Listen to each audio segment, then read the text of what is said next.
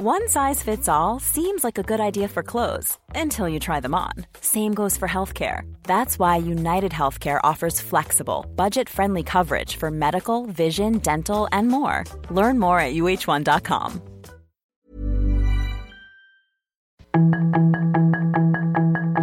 Tarde a tarde, lo que necesitas saber de forma ligera con un tono accesible. Solórzano, el referente informativo.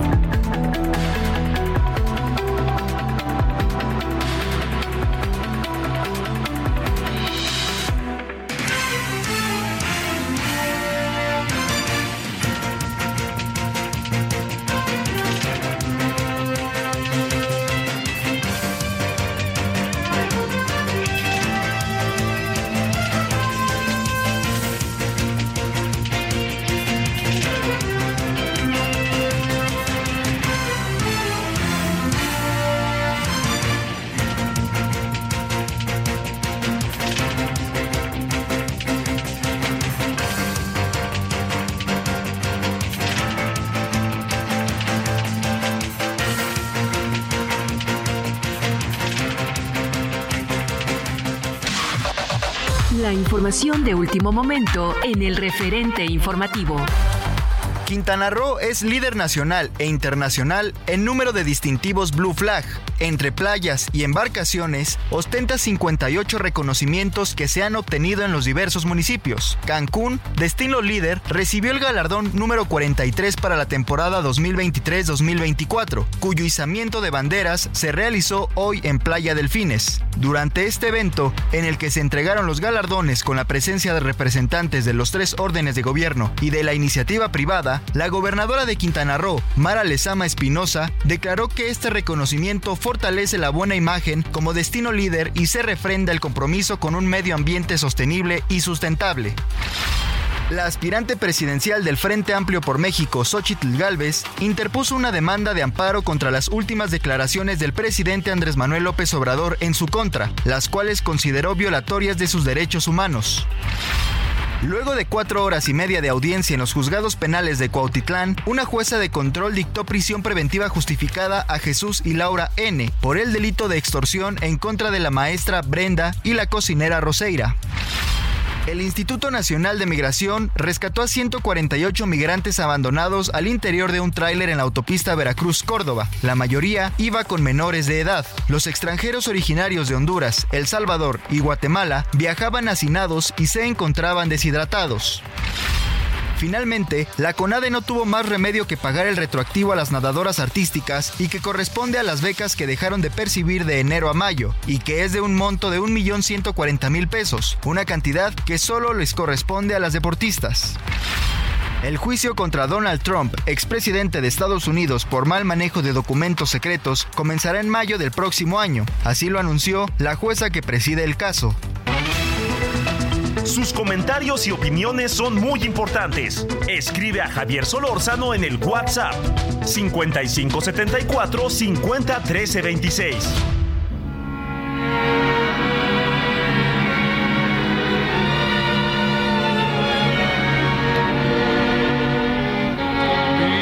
Because of you, there's a song in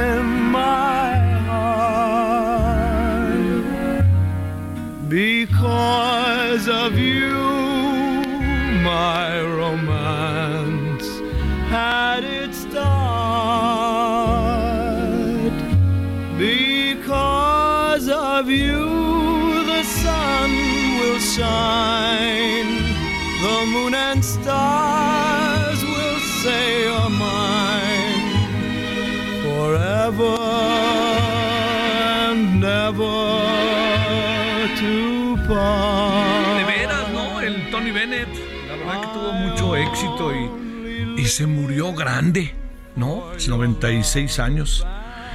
Eh, fue diagnosticado con Alzheimer en 2016, pero logró grabar hasta el 2021. Es, es un cantante que, que logró, logró, es lo que le llaman los crooners, ¿no? Logró cruzar generaciones. Entonces, digamos, su generación para su generación fue muy bueno, entonces mucha gente quería cantar con él, lo comparaban incluso con Frank Sinatra.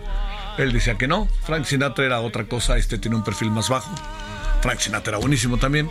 Pero lo que acabó pasando es que eh, muchas, muchos cantantes posterior, digamos, de otras generaciones más jóvenes que él, pues hicieron duetos y resultaron de un éxito mayúsculo, ¿eh? Así, de un éxito grandísimo. Bueno, pues este, oiga, aquí andamos con una tarde verdaderamente de lluvia y ya sabe cómo se pone la ciudad un poquito, pues difícil, todas las ciudades, ¿no? Pero el asunto está en que, este, yo recuerdo tanto, siempre lo digo, cuando gobernaba el PRI, este, aquí en la Ciudad de México, estoy hablando del 94 o 95, decían, decía la oposición en aquel tiempo, ahí iba poco a poco armándose con el PRD, encabezada por el ingeniero Cárdenas, el gran ingeniero Cárdenas. Entonces decían, ya ven, la ciudad se está inundando, ¿no? Y este, y la ciudad de ¿qué decía este Oscar Espinosa Villarreal y todos aquellos? ¿Qué les pasa, hombre? No se está inundando, esos son charcos. Y entonces pasa el tiempo y le dice uno a los que luego gobiernan, PRD, Morena, oigan, vean nomás, este, se está inundando la ciudad. No es cierto, son charcos. O sea, todo depende que según el sapo es la pedrada. Pero sí está lloviendo fuerte y está generando secuelas y las va a generar toda la, toda la tarde noche recordando que es viernes, a pesar de que es un viernes vacacional escolar. Y para mucha gente, ojalá la gente pueda tomar un poco su tiempo y listo. Le saluda al servidor Javier Solórzano diciendo que haya tenido buen día viernes hasta ahora y que sea mejor lo que viene. 98.5 de FM, Heraldo Radio, referente radio.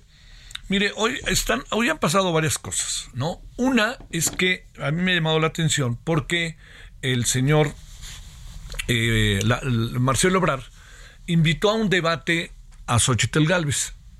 Eh, Xochitl pues obviamente dijo que no.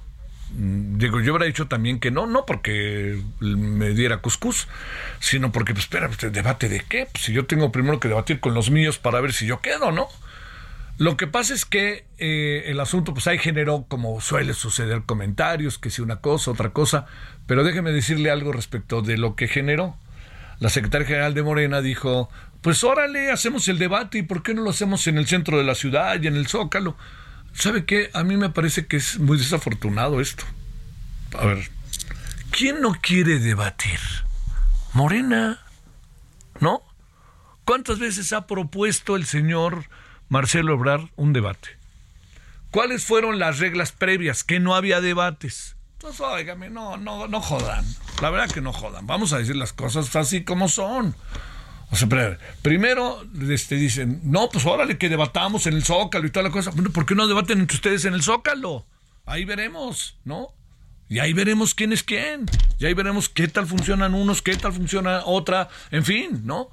Yo creo que eso es, en verdad que sí se lo digo, es sumamente importante, es sumamente relevante, diría yo, para las cosas como, como, como se están dando en todo el proceso en todo el proceso que tiene que ver con el desarrollo de estas precampañas que están fuera de la ley. Entonces, yo nomás planteo, a ver, la pregunta la hago y la hago, créame con, con este, genuinamente, ¿por qué no debaten las corcholatas? Deben de debatir. Deben de debatir, deben de darse un máscara contra cabellera, eso da más elementos para los militantes. Los militantes saben mejor quién, por quién optar, por uno u otro, ¿no? Les dan más elementos, además de los elementos que tienen y las y todo lo que ha sido este eh, recorrer toda la, todo, todo el país, este, las corcholatas, ¿no? Que realmente nomás aparece de vez en cuando, fugazmente, Fernández Noroña, se ha bajado mucho el perfil de, de, este, de Ricardo Monreal, y el otro no sé, bueno, qué pase, ¿no? Pero los otros tres, este, hablo de Claudia Sheinbaum, de Marcelo Ebrard y de Adán Augusto, son los que están en, en, los que uno los ve, ¿no? Dice, a ver si estos, ¿no? A ver cuál de estos puede ser el que... Y eso lo debe decir Morena, pero pues no le pidan a Xochitl Galvez debatir cuando no debaten entre ustedes. Pues así de sencillo. Yo creo que eso es muy importante, ¿eh? Muy importante. Oiga, no ha habido ni presentaciones en donde vaya uno, otro, otro, que estén presentes, o nada, no, no, no le. No sé cuál es la razón. no, no me atrevo ni a especular, pero intuyo, pero eso es otra cosa. No han sido, así se lo digo, este, no encuentro la razón, sinceramente, para que no lo haga un partido que se asegura democrático, de izquierda, plural, que busca el debate, que le gusta las el debate y las discusiones de las ideas, de las estrategias, y resulta que sus corcholatas no pueden debatir. Ah, pero eso sí, Xochitl no quiere debatir. No marchen, hombre. Seamos serios. La verdad que seamos serios en eso. Bueno, segundo asunto, que ese sí se ha de imaginar que como hemos seguido la información, no podemos pasar por alto el tema. Hasta en tres ocasiones su servidor ha podido conversar con las madres de la Plaza de Mayo. Eh, lo digo como información o como otra cosa. Lo hemos hecho en Buenos Aires en las tres ocasiones. Hemos ido a sus casas cuando trabajamos en el Canal 11. Uh, pero no solo es eso, también lo hicimos por otras razones cuando trabajamos para una televisión en Estados Unidos. No sabe qué interesante. Sinceramente, no sabe qué interesante fue el asunto.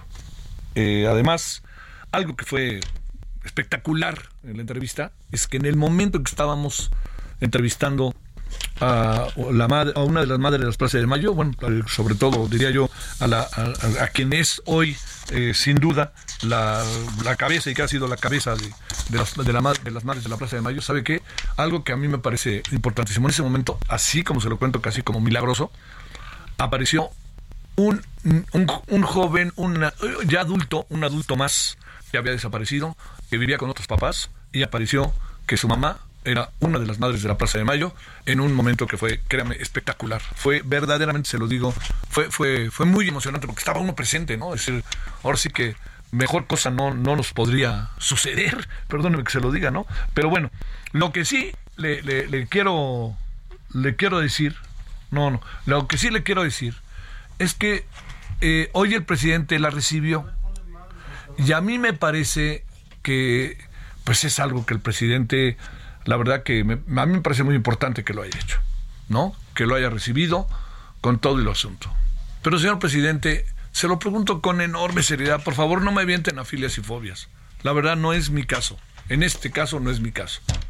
A ver, señor presidente, le pregunto, ¿por qué no ha recibido a una sola madre buscadora mexicana?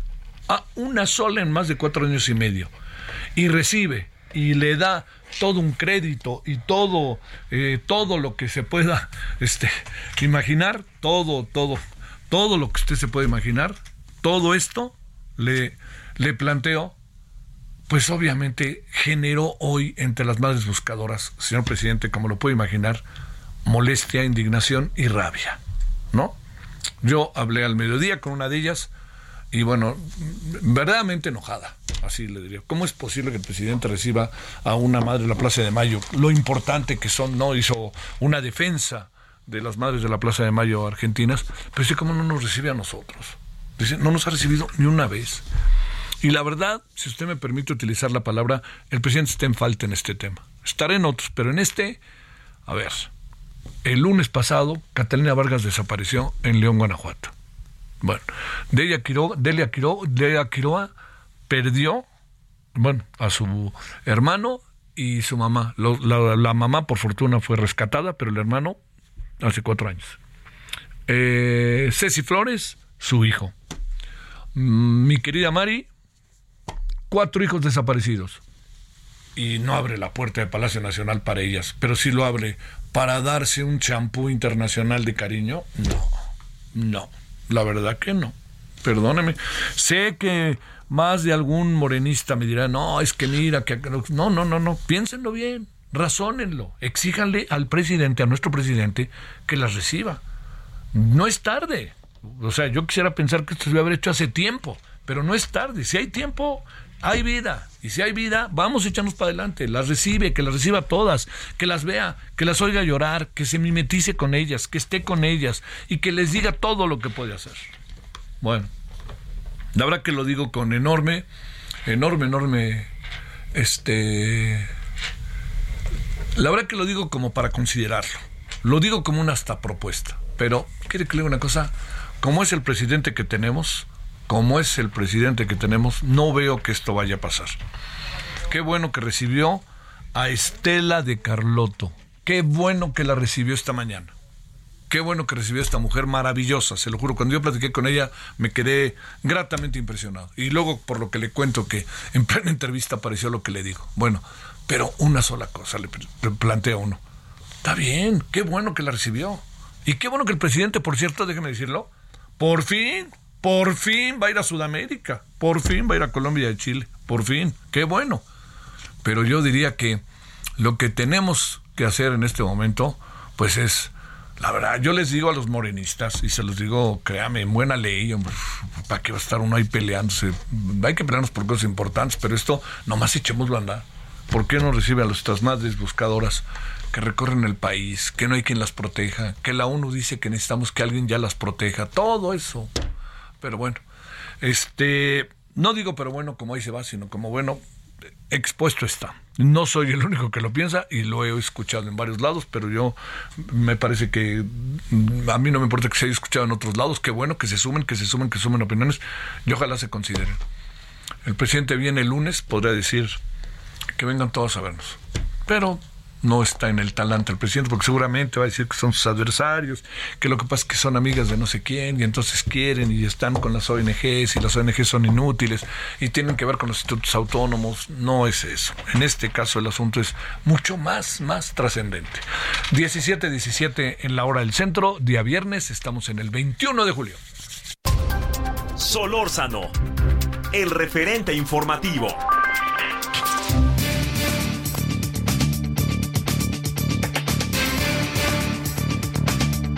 Bueno, eh, punto y aparte. Fluvio Ruiz, analista del sector petrolero. Querido Fluvio, ¿cómo has estado? Te saludo con enorme gusto. Muy buenas tardes.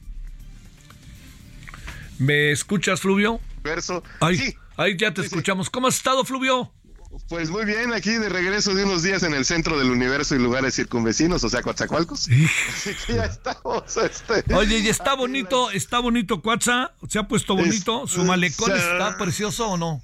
Es el malecón sí, mano, lástima que la inseguridad no, no permite aprovecharlo eh, al, al, máximo, pero bueno, ahí está, y el viejo malecón ahí sigue tan bonito y nostálgico como siempre, ¿eh? que está a lo largo del río. Eso está precioso. Oye, a ver, eh, primero, vamos a varios asuntos que hay. Tenemos cuatro, a ver si podemos tocarlos de aquí en siete, ocho minutos.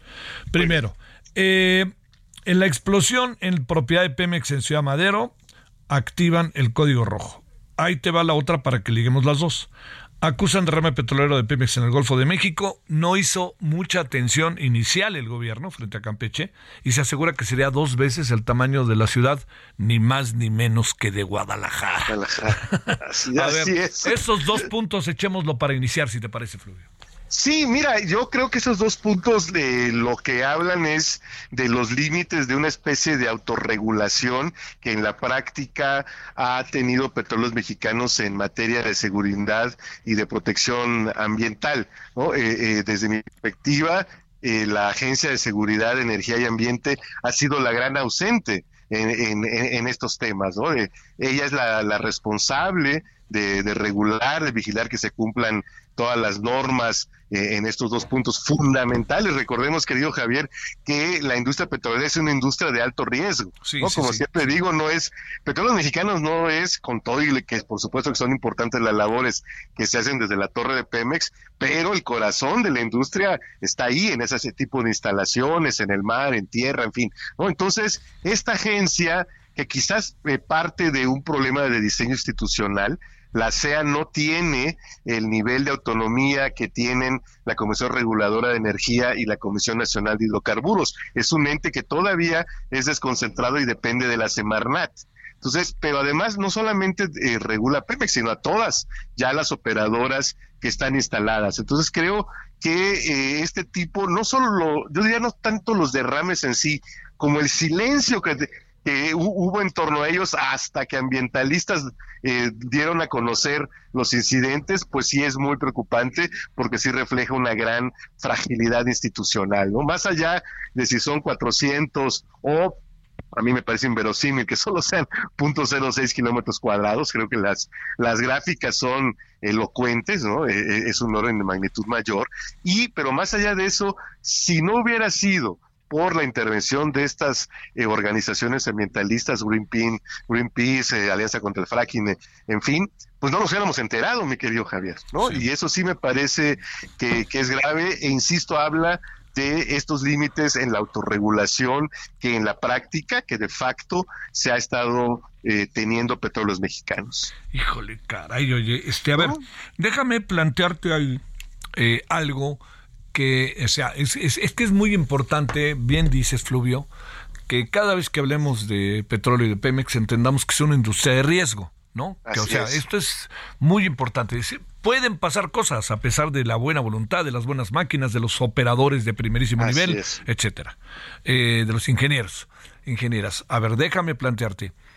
Pueden tener que ver estas cosas y otras que se han presentado en los últimos dos, tres años a un problema de mantenimiento, no tanto de que no se haga el mantenimiento, sino que no se le dé el dinero suficiente a aquellos que se encargan del mantenimiento para hacer el mantenimiento?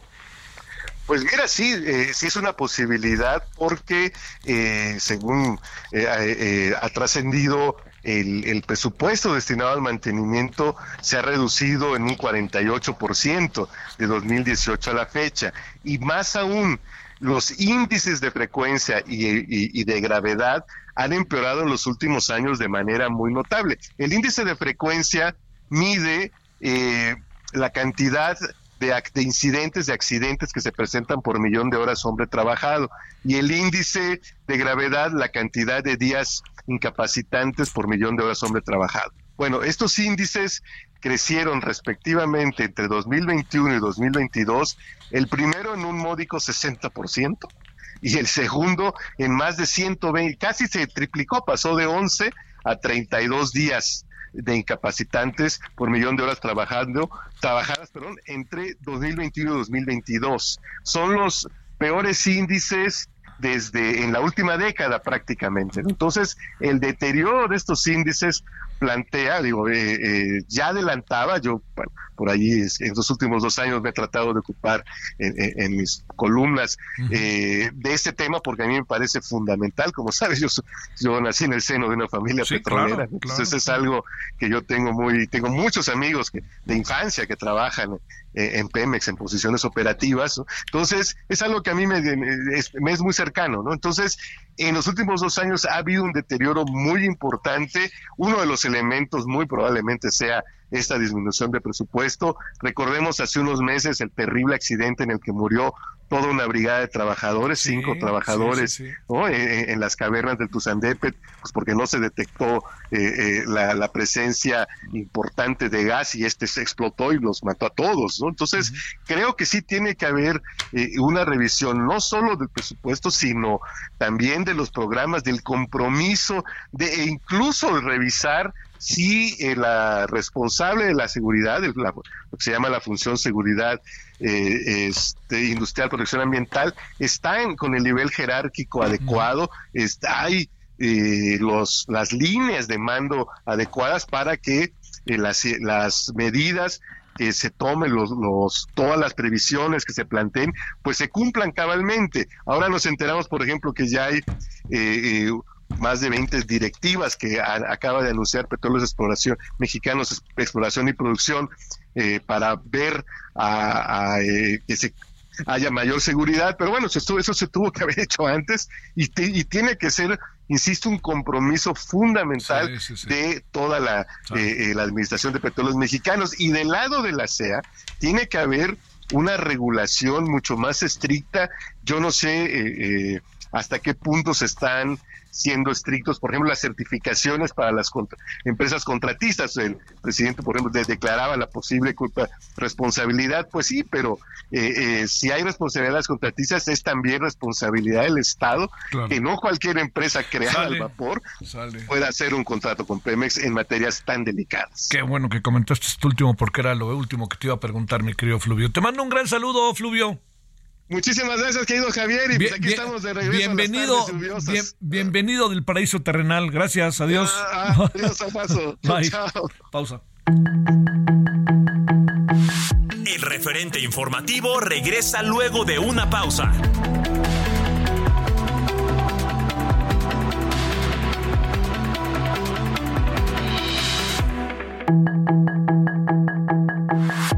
Estamos de regreso con el referente informativo.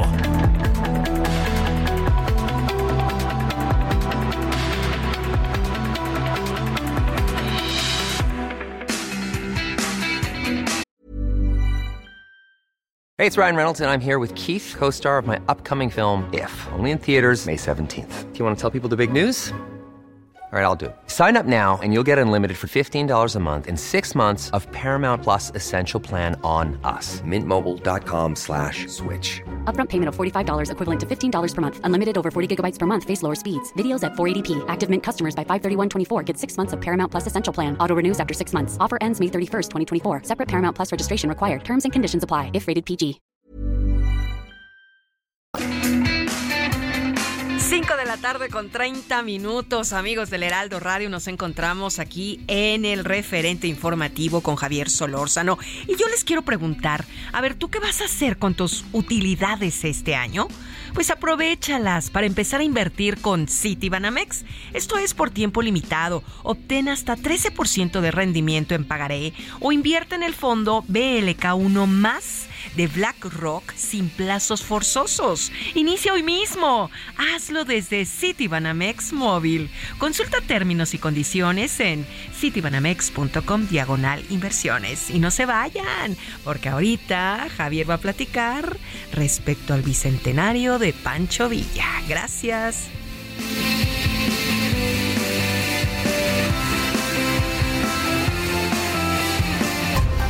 Solórzano, el referente informativo.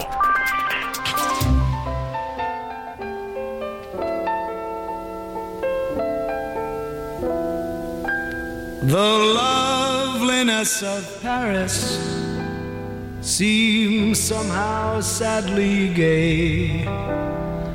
The glory that was Rome is of another day.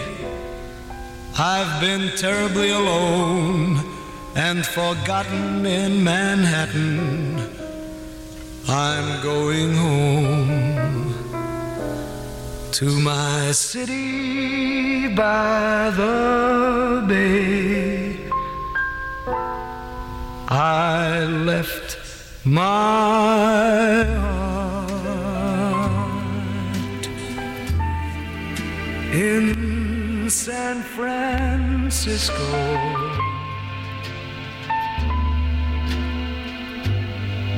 High on a hill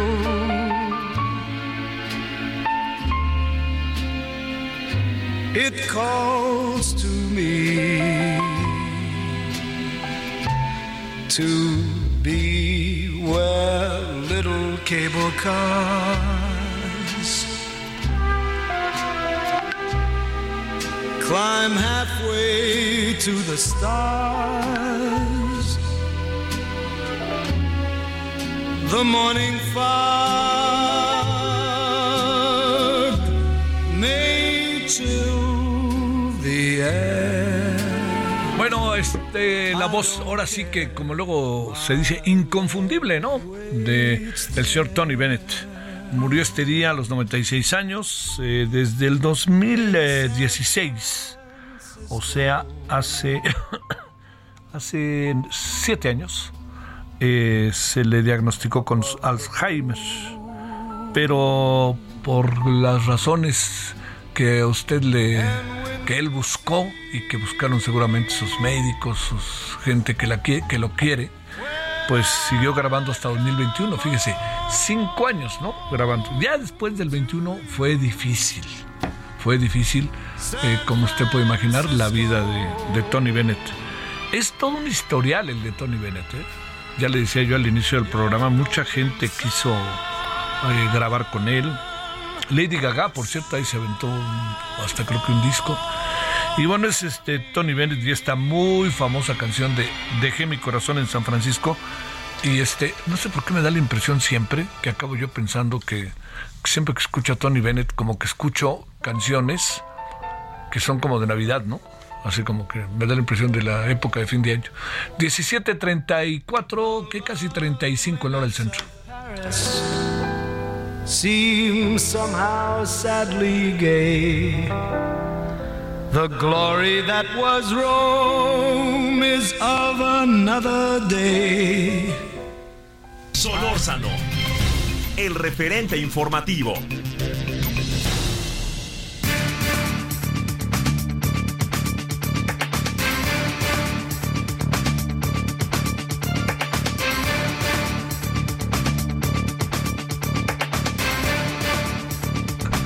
Petronilo Chávez dice, don Javier Solórzano, no me toquen ese bal. Dice Tony Bennett cantando Dejé mi corazón en San Francisco. Ahora sí se voló la barda. Gracias, Petronilo, la verdad, muchas gracias. No, pero hay otros que sí, qué bárbaro lo que no me han dicho. ¿Sabe por qué? Porque retuiteé, retuiteé una alerta de, de Jean Costó. Pero ya no hable, ya está viejito. Acepte que la edad escribe usted puras pendejadas. Así andamos, ¿no? Así andamos, así andamos. Bueno, pues acuse de recibo si se tratara de eso. 17.36 en la hora del centro. Con enorme gusto saludamos a Berta Hernández, historiadora, periodista. ¿Y de qué cree que vamos a hablar? Pues ni más ni menos que de Pancho Villa. Querida Berta, con enorme gusto te saludo. ¿Cómo has estado? ¿Cómo estás, Javier? Un abrazo y un saludo a todos tus radioescuchas. Bueno, pues te has de imaginar que estamos tocando la puerta con la historiadora y la periodista eh, de repente, por un lado veo todo un intento de descrédito del señor Pancho Villa, pero por otro, un encumbramiento que me llega a sorprender, ¿no? O sea, digamos, eh, bueno, este es el año de Pancho Villa, ¿no? Con eso decimos todo. Exactamente. A ver, ¿en, qué estamos, mi queridísima Berta? Mira, eh, es que si, si este gobierno federal no hubiera anunciado eh, a principio de año que iba a ser el año de Pancho Villa como conmemoración del, del, centenario de su asesinato, bueno, a lo mejor seguiríamos como en una discusión, yo diría que, que era como una discusión de baja intensidad, eh, Villa toda la vida ha sido polémico en vida y después de su muerte, eh, pero eh, en los años recientes algunas investigaciones empezaron a insistir en fuentes, que finalmente ese es el tema de toda la vida de los historiadores, cuáles son las fuentes, dónde están las fuentes, se empezaron a rescatar varias fuentes muy interesantes del norte porque aquí lo que ha pasado eh, con algunos personajes de la revolución, lo que ha ocurrido es que nuestro chilangocentrismo y la gran narrativa oficial derivada de los gobiernos revolucionarios eh, construyen un panteón de héroes. Un panteón de héroes en el que si quieres un poquito forzadón, un poquito empujado, este, entra Villa. Eh, y esa es una narrativa que pesa mucho en el centro del país porque es además la gran narración épica de, la, de los movimientos revolucionarios y que naturalmente eh, pro, promovieron durante muchos años los gobiernos federales, que fue a dar a los planes de estudio de educación básica de muchos que fuimos niños ah, ah, escuchando hablar de próceres en el mismo bote, Carranza, Madero, Villa, Obregón, cuando muchos de ellos pues tenían severas diferencias entre sí. Y estas fuentes del norte son las que han permitido pues darle otra dimensión a estos personajes históricos. Entonces, Sabemos de sus tensiones, de sus disputas, de sus desacuerdos internos, eh, un poco, vamos a decir, con un poco más de, fondo de lo que poco a poco el desarrollo de, la investigación histórica había permitido eh, avisorar, ¿no? Y en el caso de Villa se encontraron eh, cosas muy interesantes, por ejemplo, en los archivos de Parral pero son fuentes donde claramente ahí vemos un Villa, yo diría, mucho más oscuro, ya no es épico, sino es un Villa, yo diría, a veces claramente abusivo, con ciertas conductas caciquiles, violento, eh, de esos que cultivan rencores y algún día se los cobran, que es una de las, de las nuevas interpretaciones acerca de su asesinato, ¿no? Oye, este... Eh, ¿Qué interpretas, ahora sí que como historiadora, Berta, toda la actitud eh, del gobierno, del presidente, de escritores del Fondo de Cultura Económica para, para señalar, ¿no? Quién es, dónde está, por los propios libros de Paco Ignacio Taibo, que, que estemos ante una exaltación este, eh, negada la más mínima crítica del personaje. Bueno, yo diría que son dos cosas. Por un lado, el uso político de la historia que ha hecho este gobierno desde el primer día y hasta la fecha, que es una, una narrativa que pretende embonar o, y, más o menos lo, lo articularon con cierta digamos que con cierta coherencia.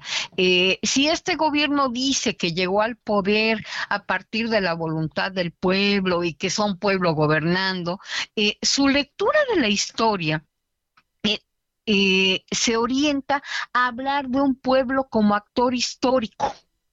Eso es lo que han estado diciendo, lo dijeron con las conmemoraciones de la independencia, lo han dicho con respecto de la caída de Tenochtitlan, que hablan de una resistencia permanente, que bueno, ese es un tema como para discutir largamente, yo lo veo muy cuestionable, eh, hablan de la independencia como el gran, un gran movimiento popular del que salen caudillos como Hidalgo y Morelos, y en ese sentido han interpretado, han querido interpretar a Villa.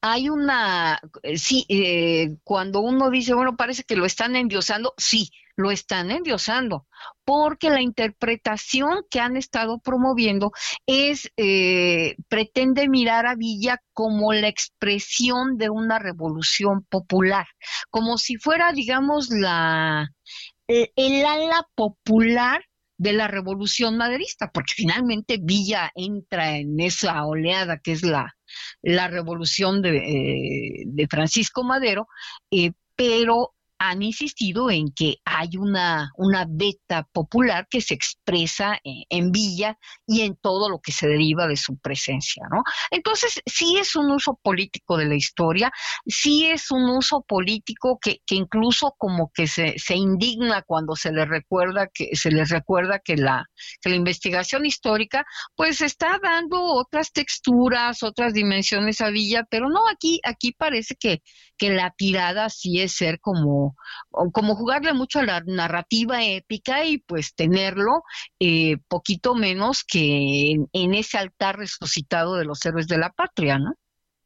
unos historiadores, eh, Berta, como tú, que son más críticos, pero me refiero, pues plantean el tema de las violaciones, de que su tropa se aprovechaba de todo y él nomás veía pasar, que este y además yo creo que algo que lo coloca no sé a lo mejor es una variable muy importante que es esta que tiene que ver con que pues este invadió a los gringos no Exactamente. Hay, que acordarnos, eh, querido Javier, que, que, muchas veces este tema de, del nacionalismo exacerbado es el que también le ha ganado ciertos puntos a Villa.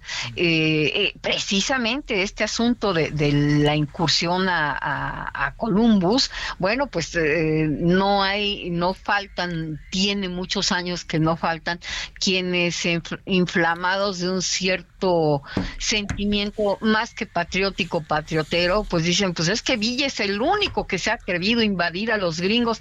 Sí, pero, pero vamos, Villa es mucho más que eso, es un fenómeno sumamente interesante, pero también hay que decir que tiene que es eh, de entre los personajes de la revolución o de los movimientos revolucionarios es quizá uno de los que tienen claroscuros más acentuados.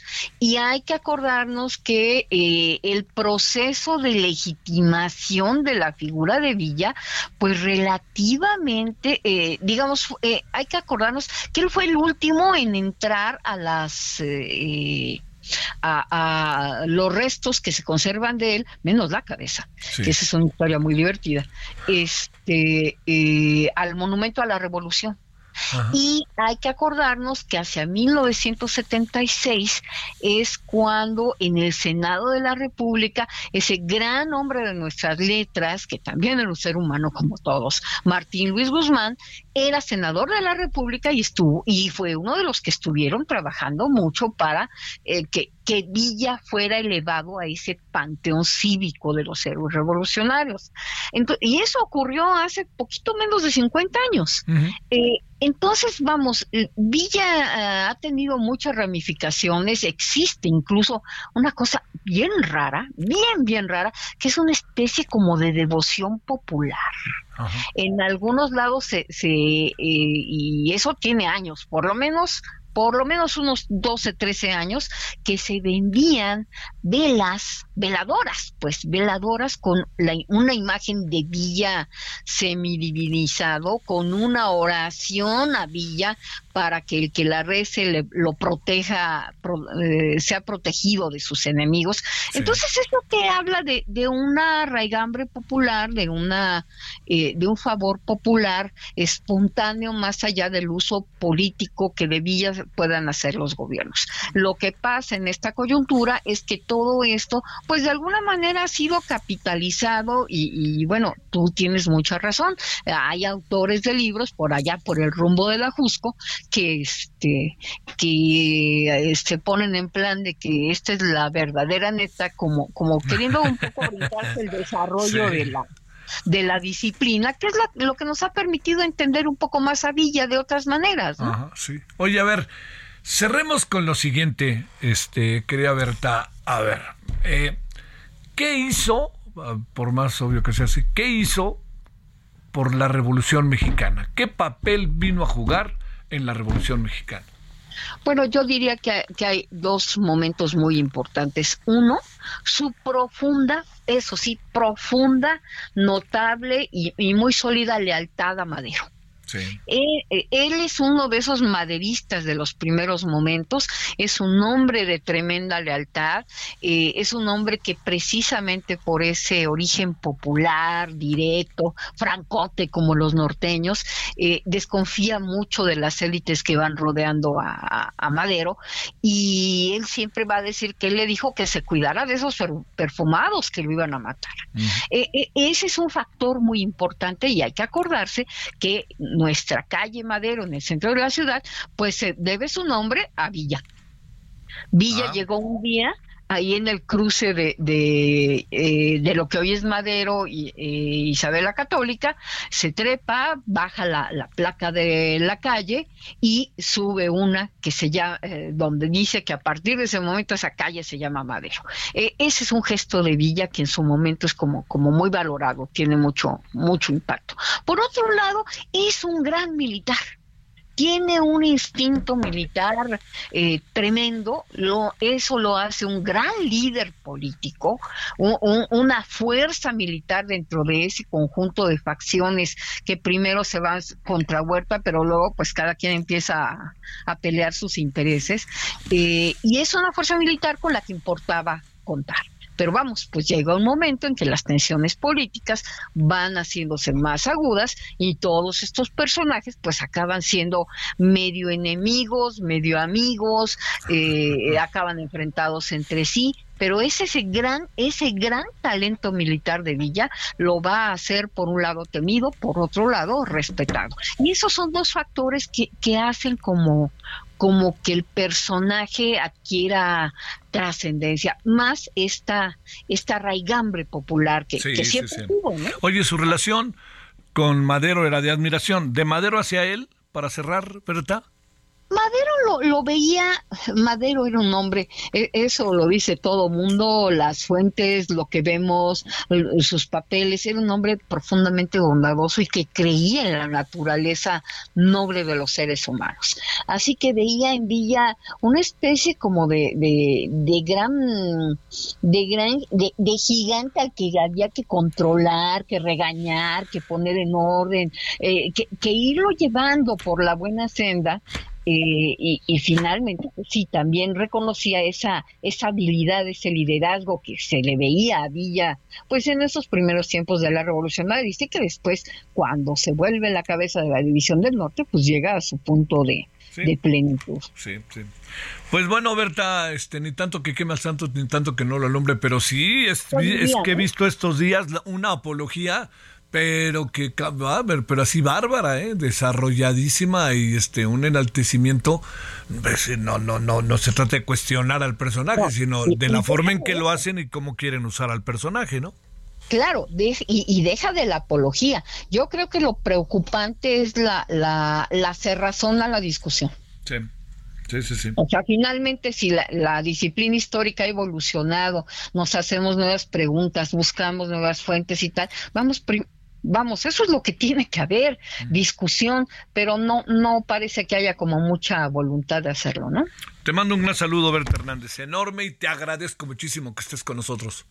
Un abrazote, un Javier. Saludo a todos los amigos. Adiós. Berta Hernández, historiadora, periodista. 17.50 en la hora del centro. Los deportes en el referente informativo.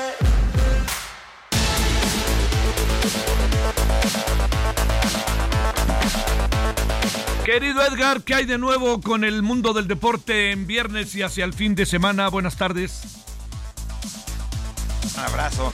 Pues mira, por lo pronto aquí esperando ¿no? a que pasen estos 11 minutos para que inicie el partido entre el Cruz Azul y el Inter Miami allá en Fort Lauderdale y con la noticia o la confirmación de que Messi no inicia el partido. Ni él ni Busquets estarán arrancando el encuentro por parte del equipo norteamericano.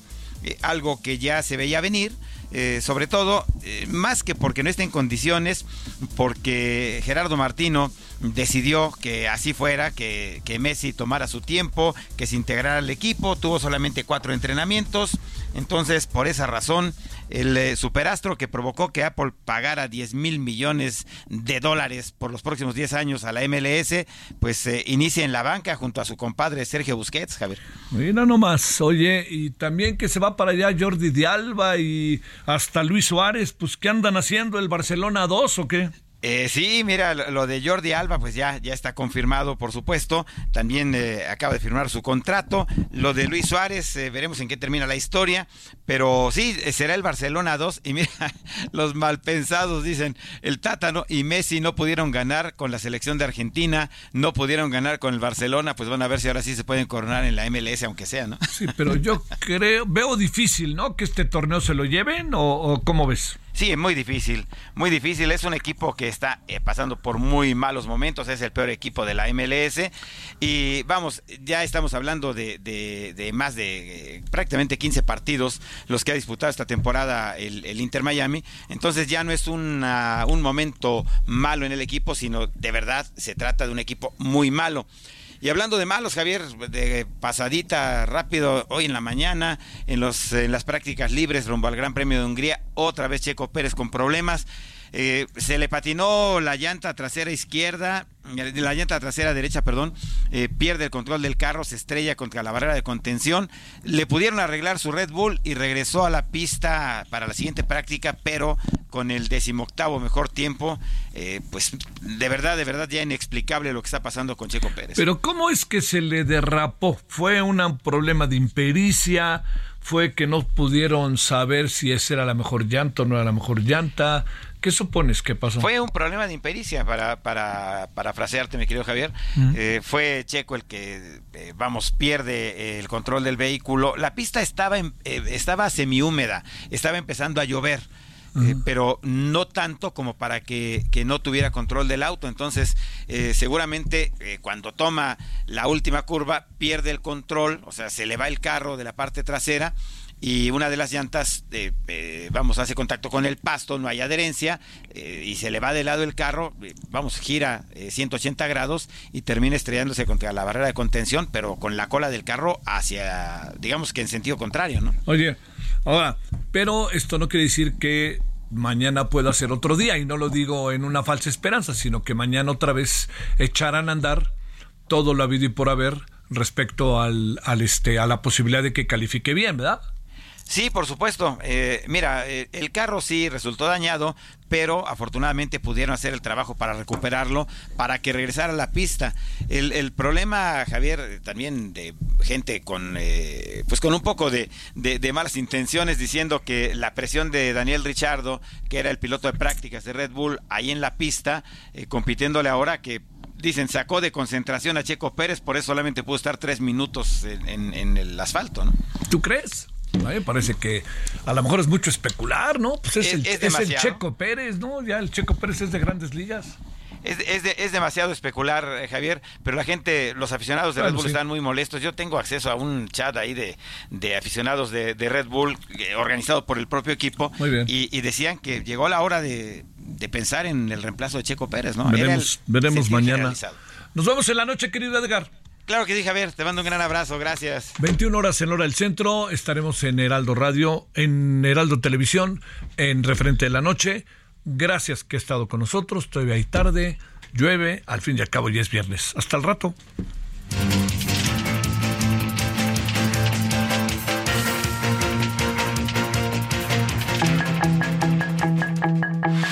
Hasta aquí Solórzano, el referente informativo.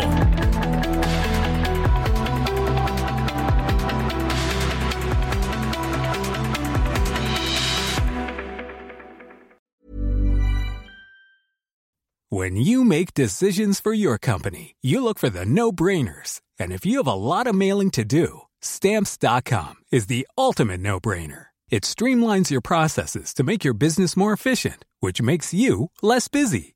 Mail checks, invoices, legal documents, and everything you need to keep your business running with stamps.com. Seamlessly connect with every major marketplace and shopping cart. Schedule package pickups and see your cheapest and fastest shipping options from different carriers with rates up to 89% off USPS and UPS rates. And with the stamps.com mobile app, you can take care of mailing and shipping wherever you are. Make the same no-brainer decision as over 1 million other businesses with stamps.com. Sign up with code program for a 4-week trial plus free postage and a free digital scale. No long-term commitments or contracts. That's stamps.com. Code program.